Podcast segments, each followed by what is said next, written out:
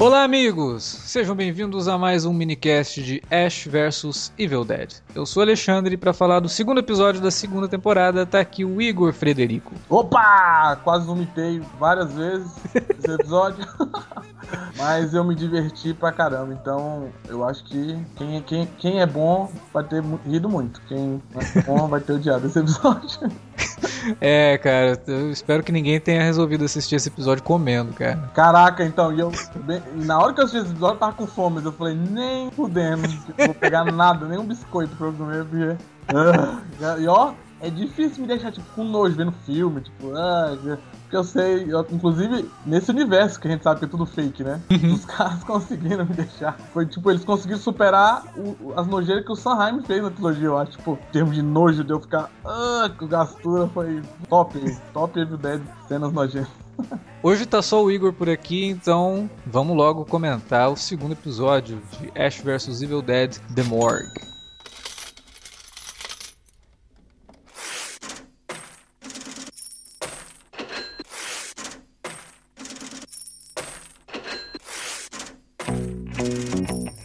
Vou interromper rapidamente o podcast para dizer que se você gosta do conteúdo do Cine Alerta, você pode nos ajudar a fazer mais e melhor. Entre agora mesmo em www.patreon.com barra Cinealerta e seja um dos nossos colaboradores. Você pode receber os podcasts antes de todo mundo, participar de sorteios e até de hangouts mensais com a nossa equipe. Entre, se informe, confira o que queremos trazer para você no futuro e nos ajude. www.patreon.com barra Cinealerta. Pronto, não falei que era rápido? Pode curtir o podcast agora.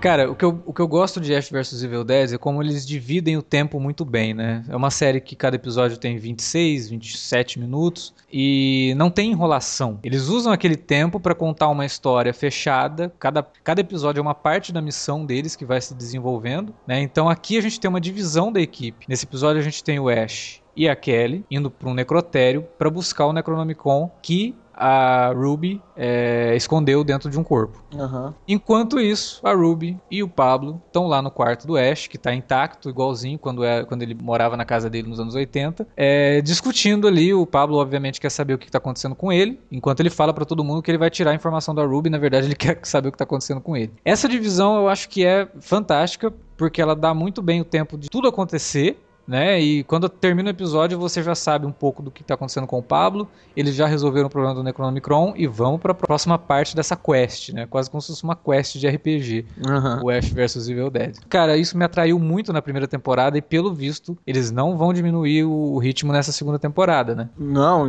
e, pô, e parece que acho que a gente até discutiu tanto no, no podcast sobre a primeira temporada e no minicast passado que é, o Felipe falou inclusive que é normal ter, né, uma uma, baixada de ritmo, uhum. um pouco mais lento. Mas aparentemente, não, né? Nessa temporada, o feeling que eu fiquei até por causa desse episódio é que não vai, vai ser como, sei lá, as primeiras temporadas de Sons of que pra mim todo episódio acontecia alguma coisa, acontecia muita coisa em todas as cenas, tipo, era sem parar, tipo, nesse foi, foi isso, é, tipo, tudo que a gente viu em cena não era desnecessário, teve um fim, inclusive, por exemplo, o final eu já eu achei que ia ser um defeito, porque eles encontram uns moleques na rua e tem uma discussão, whatever, aí eu, ah, caraca, vai ser isso, essa cena largada, mas aí culminou em mais uma estupidez do Ash, né? E vai não só mover a trama, como talvez a temporada, né? Eles vão ter que ir atrás da porra do carro. Eu acho que isso não deve durar mais do que dois episódios. Espero, eu, eu espero que... que... um, nada contra, mas eu espero Sim, sim, eu acho que isso vai ser rápido. É o que eu falei, é mais e, uma mas quest. Mas é o que eu tô falando, pelo feeling do que deixou, eu acho que vai ser um e vai ser rápido e vai pular pra. Provavelmente o Necronomicon vai pular pra outra mão e vai ficar essa corrida maluca aí. Sim. A gente, não é bem uma MacGuffin, porque a gente sabe exatamente o que é o Necronomicron. Mas é uma coisa meio MacGuffin mesmo, né? Meio Indiana Jones, que você tem aquele objeto que vai passando de mão em mão até chegar ao destino, e quando chega você, de certa forma, também não tem um closure, né? Você não tem uma, uma resolução total da coisa. Uhum. E isso me agrada muito. E uma coisa que tá me agradando muito nessa temporada, na primeira a gente já tinha isso, mas eu acho que essa tá bem mais acentuada, que são as tiradinhas do Ash. O Ash tá muito mais solto nessa temporada. É, é até não sei se é criatividade dos roteiristas que melhorou, porque nesse episódio teve pelo menos três frases que dá pra fazer camisa, tampar em para-choque e, cara... What the Harryhausen, eu quero uma camiseta com essa frase. Tem que ter, fazer uma ilustração, vamos vender no Cine Alerta. What the Harry House. o que ele fala pro, pro Pablo. Eu confiaria num proctologista cego, mas não confiaria na Ruby. Essa é outra, e a do. Aquele vai, a hora que ele vai atirar, que eu até coloquei no, no, desenho, que é. This town is only big enough for an asshole, and I am that, that asshole.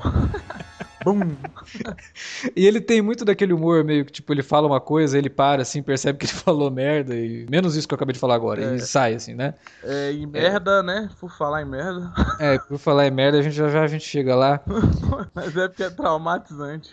É traumatizante, mas é, foi muito bom, cara. Vamos falar primeiro dessa, dessa, dessa subtrama do Pablo, né? Ele ali com a Ruby e ela explicando, tentando explicar para ele o que, que aconteceu. Na verdade, ela tá tentando entender. entender, na verdade, né? Ela, é. ela aparentemente, como só estão os dois na sala, eu acho que ela não sabe mesmo que tá. É, ela não tava ligada, mas quando ele fala do negócio do, do da, da preco, precognição, aí ela saca o que tá acontecendo com ele, né? Pelo visto, o Pablo se tornou um, uma forma de, de, de, comunicação com o inferno, com o Baal, né?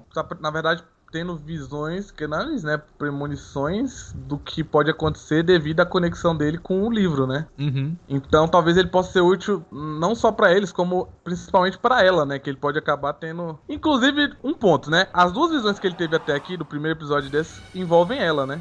Envolvem a Ruby. Sim, a ligação dele pode ser muito realmente é, muito forte com ela. É livro, eu acho que é mais com ela. É. E é curioso ela, aparentemente, ela não saber o que tá acontecendo, porque na minha mente eu acho que ela devia saber, porque deixa parecer que é, é com ela e, e, apenas com ela. Tipo, a, no primeira visão, até o livro vai na cara dele, ele rasga, mas ele tá vendo, olhando quem? Ela. ela. E ela é. que tá com o Necronomicon, então... Mas você sabe que eu acho que pode ter algo aí que talvez nem ela entenda exatamente, porque ela disse que ela que escreveu o Necronomicon. Então, isso que me deixa encucado, velho, porque... Mas ela pode ter escrito saber... sob a influência do Baal, por exemplo, entendeu? E alguma coisa ali o Baal deixou é, de contar para ela. Então, porque é muito estranho, ela, ao mesmo tempo que ela, na, no final da temporada, da primeira temporada, ela era sábia do Necronomicon. Por exemplo, nesse episódio, ela tem um olhar tão inocente de quem realmente tá perdido, tá precisando de ajuda, não tá entendendo, quer, quer auxílio para essa jornada e tal. E dá, dá a entender que realmente parece que quando ela escreveu ou quando ela tá nesse modo demoníaco dela, ela tá fora de si, eu acho. Tipo, só que ao mesmo tempo parece que ela tem essa uma relação de gostar disso, porque ela, né,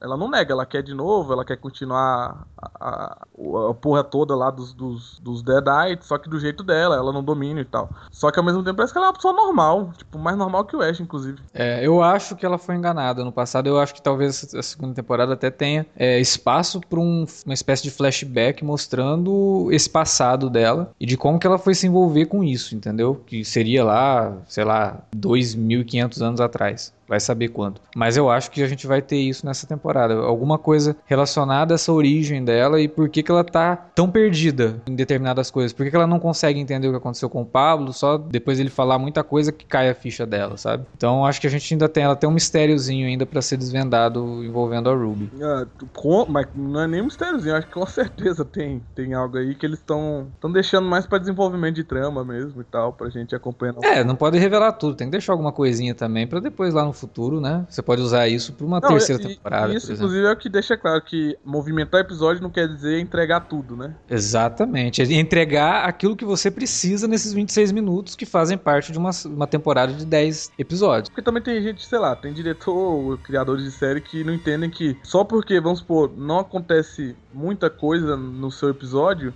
não quer dizer que acontece nada. Tem como você uhum. dirigir ou deixar a, a, a, parada interessante. Não precisa estender ou deixar chato. Você, você, é só você focar no que você precisa dizer, mostrar e manda ver. E, pô, e, a gente já tá discutindo e eu acho que tinha que virar febre esse negócio de série de meia hora. Porque com menos episódios possíveis, com os episódios que precisam ser contados. Porque Ash tá se beneficiando justamente disso. É, são 10 episódios, né? Eu acho que não aumentou nessa temporada. É, não, continua sendo 10 é, episódios. E são coesos, objetivos e direto ao ponto. É isso. Igual na primeira temporada só teve aquele desvio, deslize leve ali de poucos ficar um pouco dispersa, mas porque era a primeira temporada, eles, acho que eles ainda estavam entendendo o que eles estavam fazendo. Nessa, hum. para mim fica mais claro que eles meio que já sabem o que estão fazendo e só estão focando, dividiram em 10 capítulos e vai ser essa essa evolução gradativa assim que uma série boa tem que ter, né? Em termos de ritmo, não tem não tem discussão, né? A série tá indo muito bem. Segundo episódio aqui, a gente se divertiu pra caramba, deu muita risada no episódio, ficou agoniado com uma, uma coisa que acontece, que a gente já vai entrar nela já já, calma. E ao mesmo tempo serve também para aumentar um pouco o mistério e te entregar um pouco mais da, da trama principal. Isso que você falou de séries de meia hora, eu, eu não sei nem se seria o, o, o formato para tudo, mas eu acho que a tendência é diminuir o número de episódios, cara, porque isso atrapalha muito algumas séries. Não, você vê que até série, até série TV aberta, quando tem menos episódios, tende a ser melhor. Qualquer série. Claro, claro que Por tende exemplo, a ser melhor. Você tem menos tempo pra enrolação, o negócio tem que ir direto ao ponto e você tem que segurar o teu espectador por um tempo menor, porque quando você fala que a série tem 24 episódios, você tem muito tempo para chamar a atenção do teu espectador. Tanto que a maior parte da série de 24 episódios, ela só vai pegar mesmo no final do no pré-hiato de final de ano. Precisa de 10 episódios numa temporada pra, pra série pegar. Aí ela pega, passa o hiato, aí vai e dá aquela reduzida. Então ela, ela, ela, tem que segurar o espectador por mais tempo. Uma série de 10 episódios, 12, 13 episódios, cara, se ela não pegar o espectador nos dois primeiros episódios, acabou. E ela vai ter só mais 10 semanas ou mais 8 semanas. E, e, aí ela não consegue é, se sustentar, entendeu? Estruturalmente falando, inclusive, por exemplo, você já sabe que vai ter 10 episódios, que nem uma série aí de hackers que a gente conhece. Quando você pede para estender, deixa claro que estruturalmente qualquer série que tem muitos episódios, ela justamente vai ter mais episódios enchendo linguiça do que episódios com a trama, porque existe X número de tramas. Não é infinito. então, é. tipo, quanto mais condensado e mais direto e objetivo você for, é, melhor você vai trabalhar. Tem raros casos que, de pessoas que conseguem fazer isso sem algo pré-determinado, como era o caso de Breaking Bad, mas tinha menos episódios, né? Tinha sempre três episódios. Mas eles uhum. não tinham. Eles deixavam meio que a coisa acontecendo e eles iam trabalhando conforme eles mesmos iam criando tramas e tal, escrevendo os personagens. Mas no caso, por exemplo, de Evil Dead, é legal que ah, é a busca do Necronomicon e para consertar a merda que a Ruby fez, né? É isso. Sim. E não tem muito mais. E aí o resto é o que séries são tão boas em fazer, que é trabalhar personagem, como por exemplo o pai do Ash, tá aí de novo, né? Sim, pai do Ash que tá sensacional nesse episódio. Continua é... sendo muito pai do Ash, né? Continua sendo exatamente o pai do Ash, né? A gente Pegando... sabe pra quem que ele puxou. Pegando as mulheres que o filho pegou mesmo, que Cara, morta. o Ash falando que eu não acredito que ele vai fazer isso de novo. É, aí a Kelly vira pra ele, de novo? aí ele só põe a mão na frente assim. Deixa pra lá. É. Meu, eu tenho certeza que é de novo e não com a mesma. é, não, não. Eu acho que deixou claro que foi de novo, mas era, aconteceu com outra pessoa, né? É. Ah, teve um negócio que eu gostei nesse episódio, cara, que foi um momento assim bem marcante para quem conhece os filmes, Flash. que é o reconhecimento da irmã do Ash, né? Porque o segundo filme meio que apaga isso, nem cita ela, o terceiro também muito menos, né? E a primeira temporada também não. Ele sempre fala que ele foi lá com a namorada dele e com alguns amigos, mas não fala da irmã. E a gente sabe aconteceu com a irmã dele no primeiro filme, que foi a, pior de todas, né? É, e ficou bonita a cena, sabe? O Ash. Cara, é foda, o Bruce Campbell é um canastrão do caramba. Mas você vê como ele muda de expressão. Ele não é. Quando ele olha pro quarto dela, ele não é mais aquele cara. Ele não é mais aquele palhaço. Ele não é mais aquele cara bobalhão, sabe? Tem um, uma humanidade nele então, ali quando ele olha pro até quarto É, pra um destaque que eu ia falar do episódio, foi até você falar que eu já tava esquecendo que, como narrativamente esse episódio ele por isso que a gente sempre elogia e respeita a, a, a série Evil Dead como um todo. Porque tanto o terror, quanto, por exemplo, essa parte dramática, quanto a parte engraçada, todos os três foram levados extremamente a sério. Então, tipo, todas as cenas é, que antecederam a, o momento de nojeira e zoeira extremo que foi do meio pro final do episódio, eu acho que tiveram uma atmosfera muito boa e, inclusive, me deram, assim, uns arrepios até genuínos. Eu, pô, né? Que nem no último episódio que a gente comentou no primeiro podcast e tal. Uhum. É, então, assim, o legal da série é isso, é que ela Tá, ela. Os momentos que ela não leva a sério, ela não leva a sério, mas ela se leva a sério. Ela leva os personagens a sério. O drama de cada um, que nem foi na primeira temporada, a família da, da Kelly. O, o, o até o próprio tio do Pablo, mesmo, que eu não gosto muito. Mas. Sim, mas eu acho que o, o que mais exemplifica isso é a policial, né? A policial. E agora a irmã do Ash, que também foi um momento, eu acho também bonito. Aí foca no nome dela na porta, né, e tal. E aparentemente hum. também o quarto dela deve estar tá intocado também, né? E o Ash olha e nem chega perto. Ele é. nem fala, né? Ele nem fala nada. Ele normalmente ele é zoão. Mas é isso que é legal, traz o peso que não deixa todo mundo caricato, né? Uns desenhos animados. Eles uhum. são personagens ainda, mesmo que o Ash seja o Ash, que todo mundo gosta e ama, ele é ainda é um ser humano que faz a gente torcer mais pra, né? Continuar torcendo e acreditando que se esse cara morrer a gente vai sofrer, né? Porque é ruim quando a gente acha que não vai acontecer nada com os nossos personagens, porque eles são indestrutíveis. Mas se você mostra que eles são tridimensionais e têm emoções como todos nós, aí fica mais fácil. Volare. Oh, oh. cantare. Oh, oh, oh. let's fly way up to the clouds. Bom, e aí o Ash e a Kelly vão pro necrotério do hospital de. Não esqueci o nome da cidade do Ash. E eles vão lá buscar o Necronomicon que a nossa querida Dona Ruby escondeu dentro de um. Cara, é, o mais legal é que quando o Ash chega lá e fala, eu devia ter perguntado qual o corpo que ela escondeu. Não, mas e aí ele começa a cortar. O, o sua anta, ela colocou o, o livro dentro do cara. Não pode estar no cara que não foi cortado ainda. Aí ele começa a cortar todos os corpos. Pois é, cara. é, ele acha que ela engoliu, ela fez engolirem o livro. Um livro gigante. E é, né, vale lembrar, é gigante o livro, ele não é um livrinho de bolsa. Tanto que quando ele, ele o último corpo que sobra é o é. justo que já tava cortado. Ele, ele puxa ah, assim. Ah, é óbvio, Ash. Uh, né? olha, de, olha antes, cortar depois. Essa, essa atitude da série, em real, você falou, ela leva o personagem a sério, ela dá nuances para ele e tal, mas ao mesmo tempo ela se diverte com os personagens, né? Não, ela sabe inclusive... trabalhar os, esses pontos idiotas do Ash muito bem. Isso reforça isso, até da, da, da, parte séria, porque mostra o tanto que ele é. Ele é estúpido num nível infantil. De, uhum. ah, Ash, olha antes, depois cortar depois, né, velho? Tipo, é, é um, é, são erros. mas pensa bem, tá, a gente é mais esperto, mas algumas pessoas poderiam cortar antes, cara. Não, com certeza. e olhar depois. Então, tipo, até, até porque, pô, no necrotério vai saber qual é o seu nível de, de, de, nervoso ali, né, cara? Porque eu vou dar parabéns pra produção. Esse necrotério tava asqueroso, cara. Não, a primeira cena do necrotério, na verdade, então, que não envolve o Ash, é muito boa, cara. É terrorzão puro. E é essa que eu te falei que, tipo, me deu um arrepio genuíno, porque eles foram espertos. Não é que é só o suspense de ter um possível corpo ali mexendo, né? É, hum. é a atmosfera somada ao cara rasgando a cabeça do outro cara, né? Ao, ao, ao, médico. Então, tipo, você vai ficando com agonia porque a porra do médico tá abrindo. Ele vai devagarzinho, a gente vai vendo cada passo, né? Primeiro ele corta só a pele, puxa lá o osso, agora vai cortar o osso, puxa o osso, tira o cérebro. Então, tipo, a agonia vai somando com o suspense. Então, o suspense fica até mais, mais efetivo, né? Então, tipo, na hora que, na hora que acontece, você já tá tão tão imerso na, no, no, clima todo, no terror, inclusive, no terror genuíno, que, porra, é mais efetivo impossível, eu acho. E que cria também o twist do, do, do, episódio, porque a gente não vê de quem é aquele corpo e a gente vai descobrir depois no final que era da mulher com que o pai do Ash tava se encontrando assistindo Spartacus, inclusive. eu achei uma Sim, bela do sacada. Eu ia esquecer, estamos vendo Spartacus, isso é sensacional. Cara, você não chama a pessoa que você convidou pra ir na tua casa assistir Spartacus, não, cara. Se você for o Ash ou o pai do Ash, você chama, porque vai, vai dar certo. Eu até achei uma brincadeira bem propícia eles estarem assistindo Spartacus, né? Porque Spartacus é a série campeã de pintos de borracha, né?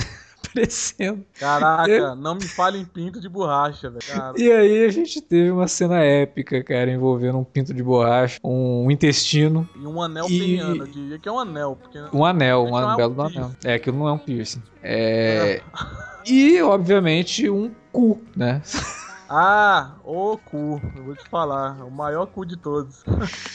Cara, a, a, cena toda é de uma escrotidão, mas é de uma escrotidão tão absurda que eu não tava esperando. A série, em momento nenhum, com tudo que a série já trouxe pra gente, em momento nenhum ela te preparou para isso, cara. Eu queria, não sei se você ficou sabendo, a mãe que ouviu é, rap no, no rádio com a filha, ela fez um vídeo de 11 minutos chorando. Uma sociedade deixa uma música dessa, um rap, tipo, é um rap, cara, só um rap, sério. Ela nunca, a mulher mais branca dos Estados Unidos. E eu queria ver ela vendo essa cena, cara, fazendo um vídeo. Porque o mau gosto dessa cena, ele ultrapassa o mau gosto. ele dá a volta. Ele dá a volta e fica bom, velho. Eu tipo, ai, você. Como eu disse, é tão efetivo porque eles vão. É realista a porra da cena, na verdade, né? Porque ele tá com. ele pega o intestino e a gente normalmente vê em filme de terror intestino voando pra todo lado e a gente nunca vê o que tá dentro. O que tá lá dentro, do né? intestino, né? Não? tipo, principalmente se você rasgar um intestino, velho. Ou explodir um intestino. E tudo tá nessa cena. Tem o intestino rasgando, caindo na merda, rasgada. Tem o intestino explodindo, voando merda. E tipo, tem a, o corpo deslizando e a merda saindo e peido voando e sonoplastia maravilhosa, eu diria, porque como a, como a primeira cena te merde de uma forma mais séria na cena, essa te merde de uma forma grotesca, mas te merde também, porque e cai merda e pinga no Ash e ele entra no cu. e ele tá dentro do cu do cara. Caraca, pra começar, isso é tão. Isso é... Cara, isso tinha que entrar pros anais de Evil Dead, porque Evil Dead. Isso tinha que entrar pra onde? Sem trocadilhos, olha só. Os anais de Evil Dead, hein? Caraca. Porque, cara, das mais, coisas mais legais de Evil Dead, principalmente do 2 de Arm of Darkness, é que tem tanta cena icônica, grotesca ou surreal que ficou pros anais do cinema. e, cara, e, eu cara, acho que o Sam Raimi cena... deve ter ficado com inveja, cara. Deve ter falado, cara, como é que eu não pensei nisso? pois é, ela é tão, tipo, cara, parece que o Sam Raimi dirigiu a porra da cena, tipo, véi, caraca, que maravilhoso. É, tipo, é tão bizarro, engraçado e grotesco que parece que deve ter sido uma cena cortada dos filmes antigos e foi posta na. Não deixaram ele fazer, né? É, e aí roubaram a ideia e colocaram nesse episódio, porque é tão bem bolado. E esse que é legal também, o peso dessa cena, por mais zoeiro, engraçado que seja, ele é, ele é bem construído, tanto com a, a Ruby tendo guardado o Necronomicon lá no começo do episódio, ou da série, né, da temporada, como a própria, o próprio prólogo, diria, do, do, do Necrotério, com o legista lá e tal. Sim. Então, né, ela até como estrutura, ela funciona muito bem como o ápice da coisa toda. É, é bem construído, a, o troço leva para aquilo. É, né? é. é, é. tão difícil a gente ver isso, principalmente quando acontece num episódio para um outro episódio, sabe? A gente vê isso numa série zoeira, né, cara? Uma série trash como é Ash vs Evil Dead. E ficou maravilhoso, cara. A gente presenciou Ash versus o intestino É, Ash versus, versus os anais do cinema. É, Ash versus. Cara, que coisa impressionante. Provavelmente essa sequência de Ash versus Evil Dead ela vai entrar em qualquer lista de cenas marcantes é, da Não, TV é, de 2016, cara. cara porque. Ela é tipo, ela é nível filmes clássicos, como o Reanimator. Sim. O, o Dead or Alive lá do Peter Jackson como os próprios Evil Dead. Tipo, ela é uma cena que para mim já é clássica, então, tipo, não é possível. E eu, eu sou fã desse tipo de filme ruim.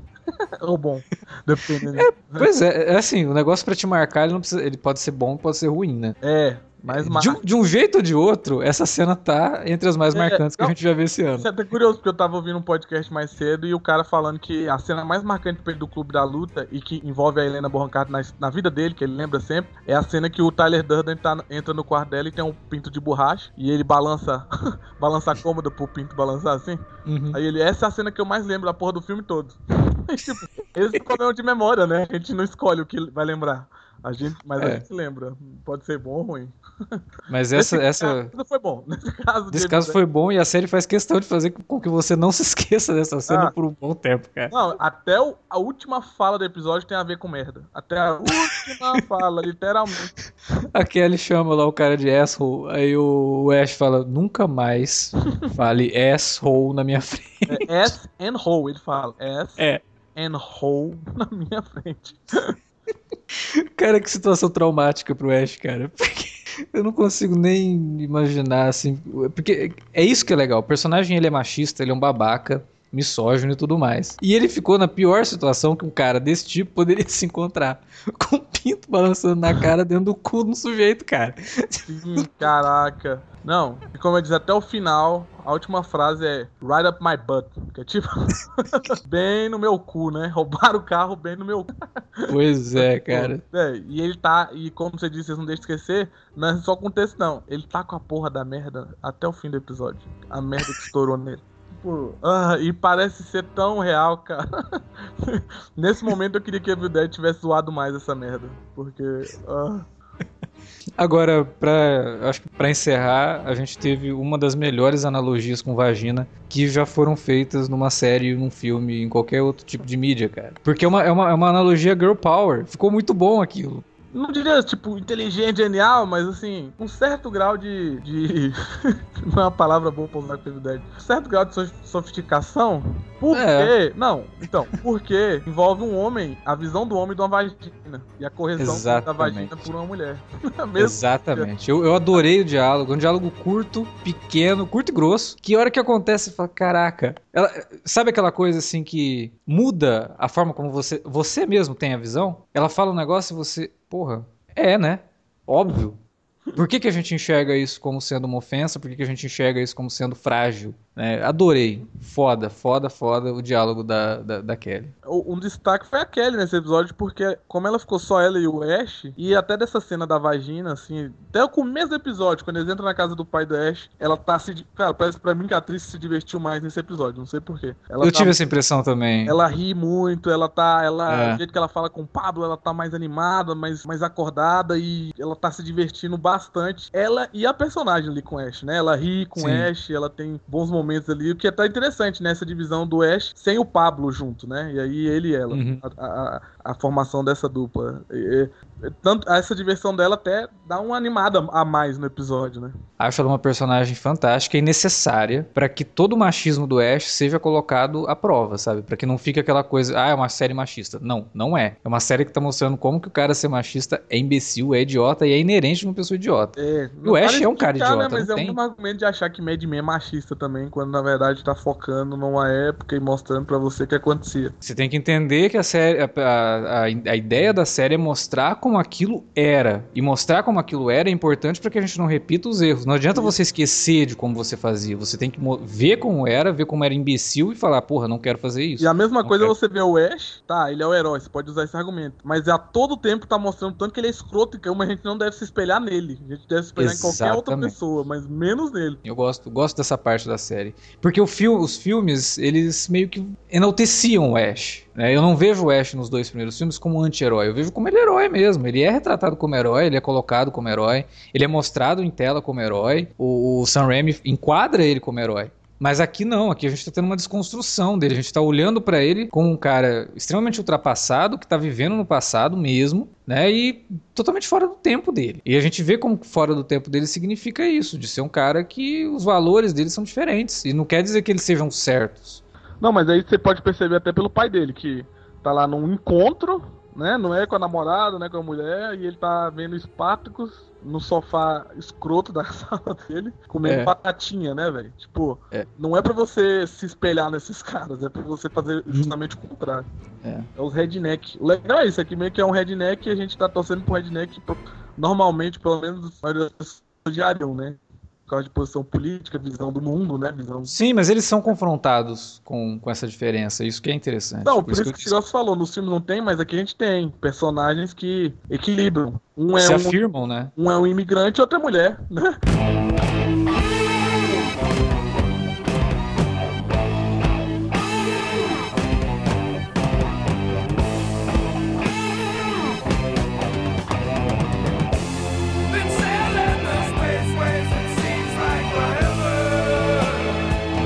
Bem, amigos, era isso que tínhamos para falar sobre esse sensacional episódio de Ash vs Evil Dead, um dos melhores episódios da série. E agora a gente quer saber de vocês que ouviram esse minicast, o que vocês acharam desse episódio. Conta pra gente na área de comentários ou manda um e-mail para alertavermelho@cinealerta.com.br. Não se esqueça que estamos nas redes sociais, facebook.com/cinealerta, arroba cinealerta no Twitter e arroba cinealerta no Instagram também. Siga a gente, acompanhe as coisas que a gente posta lá, comenta, entre em contato, xinga, uh, elogia, sei lá, façam o que vocês quiserem no nosso perfis lá, que a gente tá lá pra, pra isso, a gente tá lá pra ouvir e ler o que vocês têm a dizer sobre o nosso trabalho. Não se esqueça também de usar as redes sociais para divulgar o que a gente faz aqui pros seus amigos. Compartilhe, curta e passe para frente as coisas que vocês consomem aqui do Cine Alerta, os nossos textos, podcasts, minicasts, vídeos e o que mais a gente colocar aqui no site, que você curta, passa para frente compartilhe com seus amigos também. Ok? Aquela lembrança rapidinha de que temos o nosso projeto no Patreon e no Padrim, padrim.com.br barra cinealerta, patreon.com barra. Se você puder nos ajudar, a gente agradece para poder continuar com esse nosso trabalho aqui. Beleza? Semana que vem tem mais Ash vs Evil Dead e amanhã, se você tá ouvindo esse podcast na quinta-feira, amanhã sexta-feira sai podcast de Westworld, que é outra série que também tá vindo com tudo aí e a gente tem que comentar um monte de coisa que aconteceu nesse segundo episódio também. E semana que vem a gente coloca no ar o Alerta Vermelho comentando vários pilotos dessa Fall Season, que é para você ter um termômetro ali do pode começar a ser uma série é, que você quer acompanhar, né? Ou se você tava meio afim e tal, ficou meio na dúvida, ouve lá o Alerta Vermelho que entra entra ao ar na próxima quarta-feira. Ok? A gente se vê por aí em mais podcasts. Até lá.